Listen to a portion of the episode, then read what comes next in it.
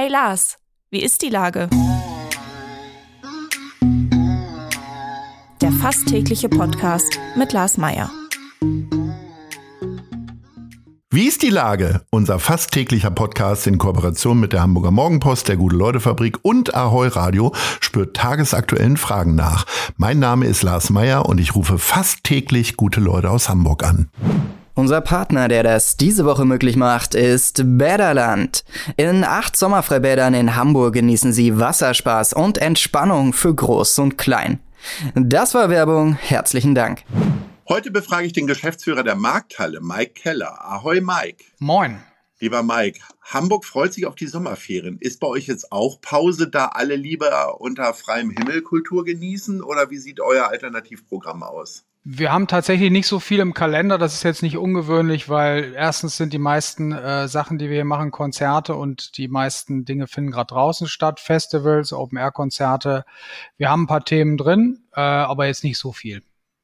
Ihr habt aber in der Vergangenheit wieder einige schöne Höhepunkte gehabt. Ich denke da ja vor allen Dingen an die Lesung von Benjamin von Stuttgart-Barre, der mutmaßlich jede andere größere Halle füllen würde in Hamburg. Äh, was kriegst du mit? Was zieht ihn denn immer wieder in die Markthalle? Äh, ich war, ich war ja sogar da an dem Abend und fand das äh, extrem, ähm, sagen wir mal, rührend, dass er auch dieses Haus so gut in Erinnerung hat. Er war ja schon mal bei uns, ist schon ein paar Jahre her und äh, du hast recht, er hätte, könnte überall woanders spielen. Ähm, nicht überall, vielleicht nicht unbedingt eine Arena, aber größere Häuser auf jeden Fall, glaube ich. Aber er hat, hat äh, das Haus sehr, sehr gelobt und äh, man hat auch das Gefühl, dass er sich da wohlfühlt. Also von daher haben wir uns sehr gefreut. War auch ein lustiger Abend. Die Markthalle gibt's jetzt seit 1977. Du wiederum ja. feierst dein Zehnjähriges. Hast also auch schon einen ganzen Teil äh, mit begleitet. Ja. Ähm, kannst du uns mal einen Überblick geben, wie sich das so entwickelt hat, vor allen Dingen äh, im Hinblick auf deine zehn Jahre? Also als ich hier angefangen angefangen habe vor zehn Jahren, das war ähm, etwas andere Prägung, auch was den Kalender angeht. Also wir waren, also als ich hier ankam, hieß es, wir sind die Metal-Köppe vom Hauptbahnhof und äh, ein bisschen so nicht nicht so ganz in der in der Breite wahrgenommen. Wir haben dann ja mit vielen neueren Formaten, als auch durch die Bestuhlung und äh, andere Themen haben wir ein bisschen mehr Breite reingekriegt wieder. Wir machen natürlich trotzdem noch gerne äh, Metal- und Rockkonzerte, ist ja klar. Das gehört auch ein Stück zur DNA des Hauses mittlerweile. Aber wir haben auch noch die alten Partys, die Depeche Mode Partys machen wir noch, dann diese Return of Living Dead. Aber wir machen auch, auch hin und wieder Firmenveranstaltungen und auch ähm, Nachhaltigkeitsveranstaltungen. Das ist sicherlich ein Schwerpunkt, der jetzt dazugekommen ist die letzten Jahre. Von außen betrachtet habt ihr relativ viel Comedy auch, ne? Ja, das stimmt. Das gehört, ja gehört auch dazu. Also jetzt nicht, nicht so, dass es in der Wahrnehmung den Kalender prägt, aber wir haben schon so 20, 20 Comedy-Veranstaltungen, 30 so im Jahr haben wir schon, ja. Ihr habt ja anders als andere einen äh, späteren Neustart sozusagen erlebt, weil ihr ja äh, einem guten Zweck äh, die Markthalle zugeführt habt. Also ihr habt hm. quasi das Tagesprogramm für Obdachlose bestritten sozusagen. Ja. ja. Ähm, wie seid ihr denn jetzt so aus dem Quark gekommen? Das hat ja wahrscheinlich dann auch äh, erstmal, muss man erstmal wieder so richtig wieder Energie tanken, um den Motor richtig zum Laufen zu bringen, oder? Mm, ja, das war ein bisschen kompliziert, wobei wir ja auch, als wir angefangen haben mit dem Programm, war es das Winternotprogramm und wir dachten, ein halbes Jahr, das, das ist wahrscheinlich in dieser Pandemiephase jetzt genau das Richtige, damit können wir einen Beitrag leisten und gleichzeitig äh, ein bisschen vielleicht überbrücken. Und das hat sich ja dann immer weiter verlängert. Zum Schluss waren es anderthalb Jahre. Damit hätten wir jetzt auch nicht so gerechnet. Und wir hatten tatsächlich dann bei dem Umbruch zurück auch ein bisschen Sorge, dass das schwieriger wird. Aber das Team hat das super gemacht und die Veranstalter haben uns auch geholfen, dass wir den Übergang gut hinkriegen. Wir hatten drei Veranstaltungen, die parallel, das war ja letztes Jahr im April über Ostern, ähm, parallel, also tagsüber hatten wir Tagesaufenthaltsstätte und abends hatten wir dann äh, Konzerte. Das möchte ich aber auch nicht nochmal machen und meinem Team auch nicht nochmal zumuten und auch den Veranstaltern nicht und den Künstlern. Also haben alle mitgeholfen, da sind wir sehr dankbar für. Und dann sind wir ziemlich schnell wieder in den normalen Betrieb zurückgegangen. Also wir sind jetzt da seitdem wieder voll am Start. Und seid ihr an der Abendkasse auch wieder auf der Flughöhe, die ihr vor Corona hattet? Oder ähm, also man hört ja immer wieder auch hier in Hamburg Festivals, jetzt gerade das Beatles Festival, was so ein bisschen mhm. unter Zuschauermangel äh, gelitten hat. Ja, also ich glaube, Beatles Festival ist natürlich nochmal ein Spezialthema. Äh, da hätte ich auch gehofft, dass da mehr passiert, aber das ist, glaube ich, auch schwierig gerade. Also wir haben natürlich in der Branche seit, seit der Pandemie einen gewissen Bruch, auch im, im, im Konsumverhalten von Ticketverkäufen. Es gibt Sachen, die laufen richtig gut, die laufen auch einfach. Das haben wir im Extremfall, sehen wir das gerade durch solche Ereignisse wie Taylor Swift und, und Springsteen und so, die können, weiß nicht, wie viele Shows machen, die, die Tickets gehen sofort weg. Das ist kein Problem. Aber es ist eher so die Frage, was passiert da in der Mitte? Mit den durchschnittlichen Ticketpreisen, da ist, da ist mehr Arbeit, äh, die wir machen müssen. Ähm, da muss man sich weiter dran abarbeiten und versuchen, mit den, mit den Zielgruppen im Kontakt zu sein. Aber so über alles gesehen, würde ich sagen, sind wir gut zurückgekommen und äh, sind auch, auch präsent mit den Themen. Freiheit ist wieder zurück, das darf, das darf man auch nicht vergessen. Also Freiheit und Docs waren eine Zeit lang so, wenn man so will, vom Netz, wenn man das so nennen möchte. So, und die Freiheit wird auch wieder stark gebucht. Also da sehen wir sicherlich auch ein bisschen Veränderung wieder. Du hast vorhin so beiläufig Depeche Mode Partys erwähnt. Die Band ist ja jetzt wieder auf großer Welttour. Ich selbst mhm. habe sie jetzt auch schon einmal gesehen. Äh, was ist denn, also äh, selbst ich als größerer Fan, der ich früher war, würde nicht auf die Idee kommen, auf eine Depeche Mode Party zu gehen. Äh, was ist da das Geheimnis? Ich glaube, das ist so ein, so, ein, so ein Lebensgefühl aus dieser Zeit, was immer noch so da mitgetragen wird bei den Veranstaltungen. Also ich bin ja auch mit, ich habe eins meiner ersten Konzerte war tatsächlich Deepesh Mode in der Essener Grugerhalle. Also ich habe die auch gesehen, als die noch ganz andere Sachen gemacht haben. Die sind ja mittlerweile viel gitarrenlastiger und rockiger. Ähm, nee, das ist so ein bisschen so ein Lebensgefühl, das trägt dieser so durch. Das ist, äh, das ist so eine Community. Ich meine, Deepesh Mode hat das erste Deutschlandkonzert hier in der Markthalle gespielt. Darf man nicht vergessen. Das wird mir immer wieder aufs Brot geschmiert. Ähm, das tut mir leid. Hast, hast du für dich auch, also Nirvana haben da ja auch gespielt und noch viele andere Bands. Hast du das Gefühl, äh, dass du einfach 20 Jahre zu spät gekommen bist oder was war so dein Highlight in zehn Jahren? Äh, du meinst jetzt musikalisch zu, zu spät? Mhm. Hm, weiß ich nicht. Also, ich also dass bin, du die ich, großen Bands eben nicht mehr in der Markthalle erlebt hast. Ja, ich habe es ja woanders gesehen. Mhm. Also, das war jetzt für mich, also jetzt nicht, das ist, damit habe ich jetzt nicht so ein Thema. Nee, hier sind ja auch, hier sind ja auch in den letzten zehn Jahren sind ja tolle Konzerte gewesen. Ähm, aber das geht ja immer weiter. Und ähm, die Bands, die du sehen willst, die, die finden, die spielen da, wo, wo gerade Platz ist. Das darf man ja auch nie vergessen. Die haben ja auch einen großen Kalender international und müssen dann da spielen, wo es passt. Finanziell natürlich auch, aber auch von den Kapazitäten her. Was war denn dein Höhepunkt in den letzten zehn Jahren? Ah, ich habe befürchtet, dass die Frage kommt jetzt. Na klar, du bist sie ja gerade eben schon ausgewichen. Hat ja auch im Moment geklappt irgendwie. Ich weiß gar nicht, es gibt gar nicht so das, boah, ey, wenn du mich jetzt das so fragst, äh, ich würde sagen, ähm, Greta van Fleet hier, das vor ein paar Jahren, das war echt, echt ein wuchtiges Ding. Das fand ich richtig gut. Mhm. Aber äh, so andere, jetzt so auf Anhieb, äh, äh, wir hatten Cat Karma hier vor, vor einer Zeit, das war auch toll. Da waren die auch länger ja. nicht, nicht davor da unterwegs.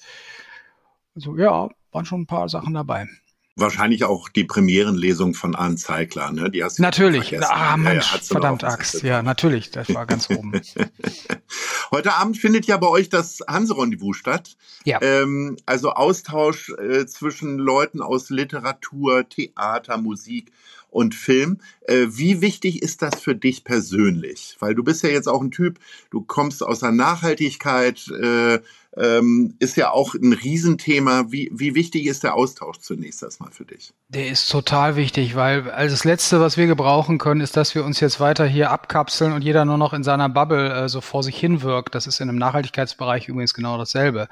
Da gibt's auch welche, die sind sich untereinander einig, aber wenn die nur unter sich bleiben und sich bestätigen, dann ist das auch nicht, dann kommen wir auch nicht weiter. Nee, wir brauchen den Austausch, wir brauchen auch Konfliktfähigkeit, also auch mal äh, was aushalten, auch Zielkonflikt äh, äh, Überlagerung, das, das ist so. Das, das ist in der Gesellschaft immer so gewesen, die zumindest auch nach meiner Wahrnehmung demokratisch funktioniert. Und äh, dazu gehört natürlich auch der, der, der Austausch verschiedener Genres im Kulturbereich und natürlich auch alles andere. Also wir brauchen auch Kooperationen untereinander, nicht nur jetzt im kleinen Hamburg, sondern natürlich auch mit den ganz großen Themen, die wir da haben. Sehr einiges. Wir haben ja gerade schon darüber gesprochen, dass die Kultur erstmal wieder äh, so richtig auf das richtige Energielevel kommen musste. Wie sieht's denn im Bereich Nachhaltigkeit aus? Stockten da die Bemühungen in drei Jahren Pandemie oder hm. hast du fleißig weitergemacht? Also wir haben weitergemacht, wir haben in der Zeit hier die Zertifizierung für die Gemeinwohlökonomie gemacht, aber äh, klar war und klar ist auch, wenn, äh, wenn du sagen wir mal, wirtschaftliche Schwierigkeiten hast, dann ist dein Schwerpunkt erstmal da, äh, dass du dich um das Unternehmen kümmerst und nicht um eine Zukunftsfähigkeit in 10, 15 Jahren. Und trotzdem musst du es machen. Das ist ein schwieriger Spagat, weil du häufig die Ressourcen dafür nicht hast. Also nicht nur Zeit grundsätzlich, sondern du brauchst ja auch die Leute, die sich damit beschäftigen. Ob du jetzt eine Klimabilanzierung machst, das machen wir ja auch hier, äh, oder ob du dich, was ist ich, mit äh, Investitionsfragen zum Thema Energieversorgung, also Energiemanagement ist ja auch ein ganz, ganz wichtiger Punkt. Seit letztem Jahr haben wir das ja auch gemerkt. Da haben wir auch gemerkt, dass wir nach wie vor nicht systemrelevant sind mit dem, was wir hier machen. Also wenn es in, in Hamburg die Frage käme, um das mal hart aufzubringen, äh, wer bekommt welche Energie, dann bin ich mir sicher, dass die Industrie den Vorzug bekommt vor den Kultureinrichtungen.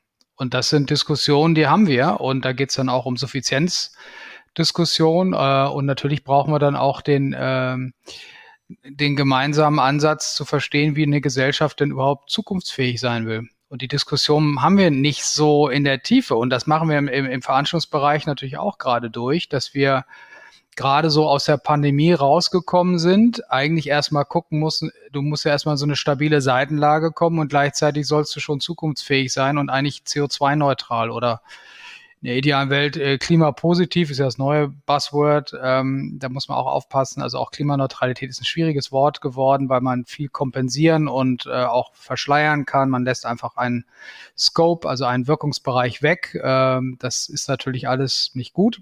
Das bedeutet, äh, da gibt es auch völlig verschiedene Verständnisse der Begriffe und am Ende des Tages ist das Thema Klimawandel auch nur eine Großbaustelle. Das andere ist das Thema Artenvielfalt, Artenverlust. Und da hängen ja ganz andere Sachen dran. Und was ja auch wichtig ist in unserer Branche, wir haben ja die äh, die, die ganze sozialen Fragen, äh, die uns ja auch seit drei Jahren umtreiben, die, äh, die, das wird ja nicht besser. Wir haben ja Fachkräftemangel, wir haben Arbeitskraftmangel, wir haben das Thema der, der New Work, sagen wir mal, Bedürfnisse von der sogenannten Generation Z. Ich weiß gar nicht, wer das ist und wer danach kommt, was, welche Wörter wir danach nehmen, weiß ich nicht, vielleicht weißt du da was. nee, aber, der, aber diese ganzen in Nummern oder so. Ich weiß, oder Z1.0, ich, 1, ich weiß ja. es nicht. Also auf jeden Fall, da, da, solche Sachen entstehen ja auch. Also das Thema Nachhaltigkeit in der Veranstaltungsbranche wird wieder aktiver angefasst, das kann ich schon sagen. Es gibt auch äh, mehr Ausbildungsansätze. Es gibt auch in verschiedenen Verbänden Angebote, dass man sich in sogenannten Konvois äh, fortbilden lässt und sowas, damit das funktioniert. Also es tut sich eine Menge, aber äh, ich merke auch oft, dass da einfach die Ressourcen und die Kapazitäten fehlen scheint, dass wir auf jeden Fall eine lange Themenliste haben, die wir heute Abend besprechen können. Jetzt ja. habe ich zum Abschluss äh, nur noch eine Frage. Nice. Oder Scheiß. Was hat dich zuletzt positiv oder negativ bewegt? Also positiv sicherlich, dass in Hamburg äh, letzte Woche der erste Nachhaltigkeitsbericht veröffentlicht wurde. Äh, leider, leider geräuschlos, wie ich finde. Also ich war letzten Freitag bei der Umweltbehörde, da wurde er vorgestellt und besprochen mit dem Hamburger Nachhaltigkeitsforum, da bin ich ja mit drin. Und äh, da haben wir festgestellt, erstmal hurra, es gibt was. Und jetzt kann man sich natürlich die Köpfe einhauen, was da alles fehlt und was doof ist und welche Indikatoren weggelassen wurden und wie. Aber ich finde es erstmal toll, dass wir das haben als Stadt. Berlin hat das noch nicht, Edge. Und ähm, was natürlich nicht so gut ist, dass wir nach wie vor eigentlich keine Nachhaltigkeitsstrategie für die Stadt haben. Aber ich glaube, dass jetzt auch durch diesen Bericht da mehr, mehr Bewegung reinkommt. Und was natürlich nach wie vor ein Thema ist, ist äh, die zunehmende Armut in der Stadt, also Armutsgefährdung. Das ist sicherlich, und das ist sicherlich auch mir nochmal bewusster geworden durch die Zeit mit den Obdachlosen hier bei uns. Aber du scheinst ja den richtigen Draht dann zur Umweltbehörde zu haben und kannst das da ja nochmal vortragen. Äh, du kannst davon ausgehen, dass es Profis gibt in dem Bereich, die viel mehr drauf haben als ich. Also gerade was die sozialen Themen angibt, Sozialverbände in Hamburg, da sind eine ganze Menge, die wirklich wissen, was da zu tun ist. Und das äh, Hamburg soll ja immer eine reiche Stadt sein. Manchmal hat man das Gefühl, es ist eher eine Stadt, in der viele Reiche leben. Aber äh, die Verteilungsgerechtigkeit ist sicherlich bei den sozialen Fragen ein ganz zentraler Punkt. Lieber Mike, wichtige Punkte, die du angesprochen hast. Äh, stundenlang können wir noch darüber plaudern, aber unsere Sendezeit ist jetzt beendet. Äh, und äh, ich bedanke mich recht herzlich, macht wie immer sehr viel Freude und freue mich entsprechend auch auf den Austausch heute Abend und sage ich mich Ahoi. auch. Ahoi und moin. Dieser Podcast wird präsentiert von der Gute-Leute-Fabrik, der Hamburger Morgenpost und Ahoi Radio.